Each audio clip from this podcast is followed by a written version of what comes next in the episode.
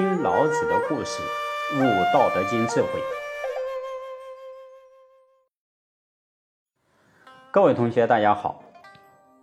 我们首先来看一下司马迁笔下的老子是什么样子的。首先来说啊，司马迁是谁呢？嗯，姓司马，名迁，字子长，他是西汉时期龙门人，也就是今天的陕西韩城和山西河津之间这个地方。继他的父亲司马谈做了西汉初年的太史令，后来做了中书令，是我国古代著名的史学家和文学家。啊，他写了鼎鼎有名、史家之绝唱、无韵之离骚的《史记》。《史记》最初不叫《史记》，叫《太史公书》。哎，这本书被公认为中国史书的典范。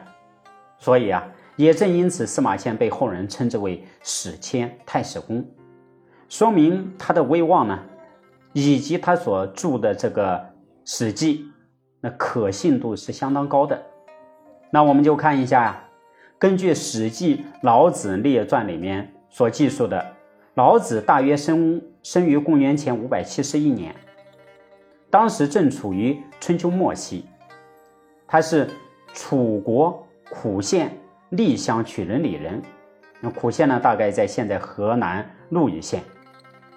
老子姓李，名耳，字丹，他曾经担任过周王室守藏史的史官。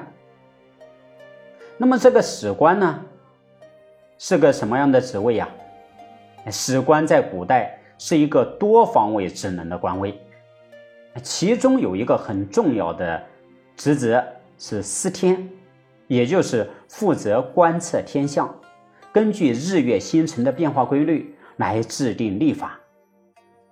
然而啊，史官一职本来就是从巫师、巫官，嗯，转变而来的。恰巧呢，老子从小就成长在巫风非常盛行的楚地，像我们看《芈月传》里面就有啊，讲山鬼。这也是楚地的文化具有一种神秘的巫风文化，这对于他的嗯思想核心呢，有关于道和无的影响，那是非常大的。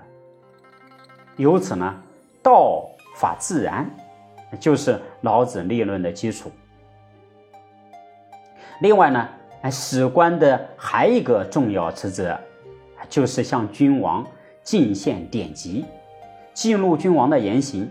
并依据实情提供必要的劝谏和劝勉，使君王不至于言行举止有所偏差，能够深得民心，以巩固他的统治地位。哎，从老子任职的经验里面啊，啊可以看到他洞察到道常无为而无不为的道理，体会到无为而治的功能，确定以辅万物之自然。而不敢为的行事风格，这个就跟他史官的这个职责不去妄为，只是客观的呈现给君王啊有效的建议，是密切相关的。这就我们现在所讲的这个职业训练有素以后形成的素养。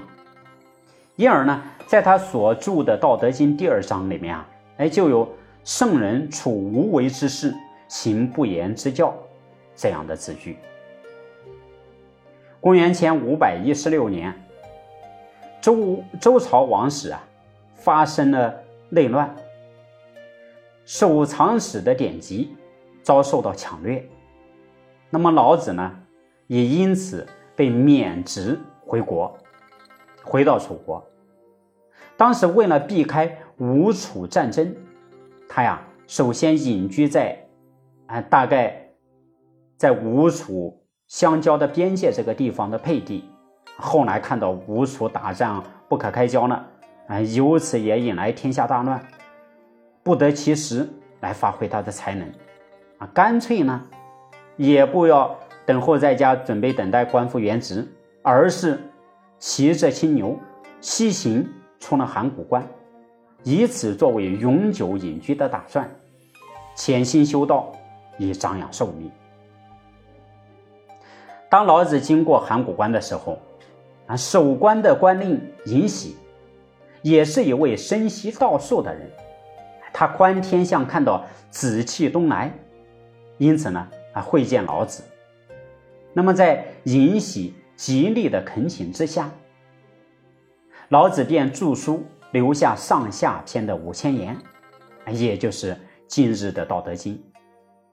再后来出关以后，心迹不明。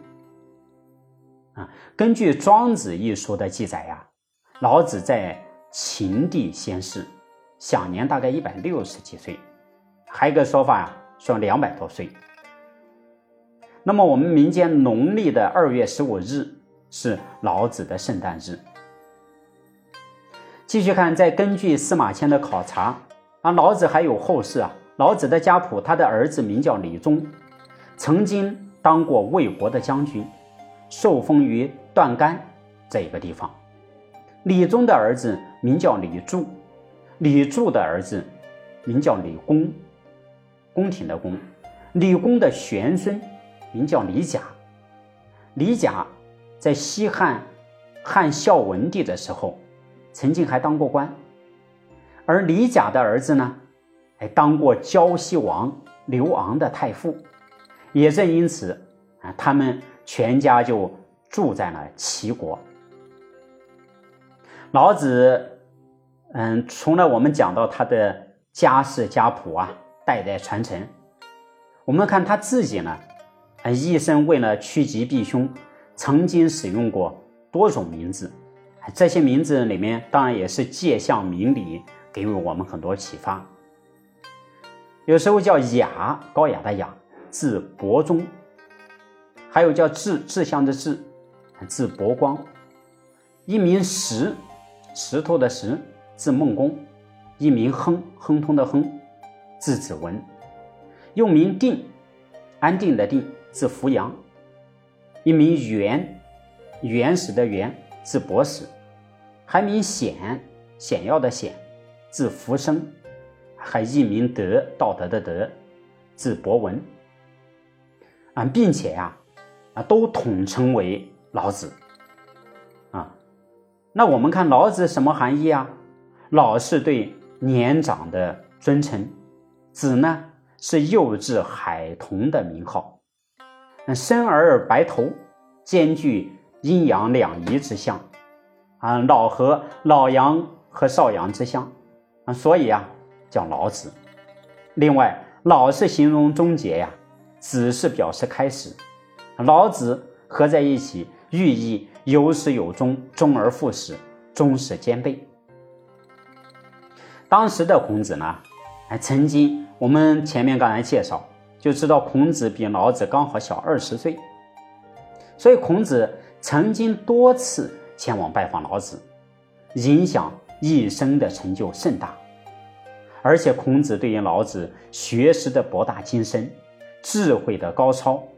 赞叹有加，当时就有老子幽龙的慨叹。哎，《史记》啊，对于老子的记载虽然可信度很高，但是呢，篇幅却非常少。那么还有没有其他典籍有对老子生平的记载呢？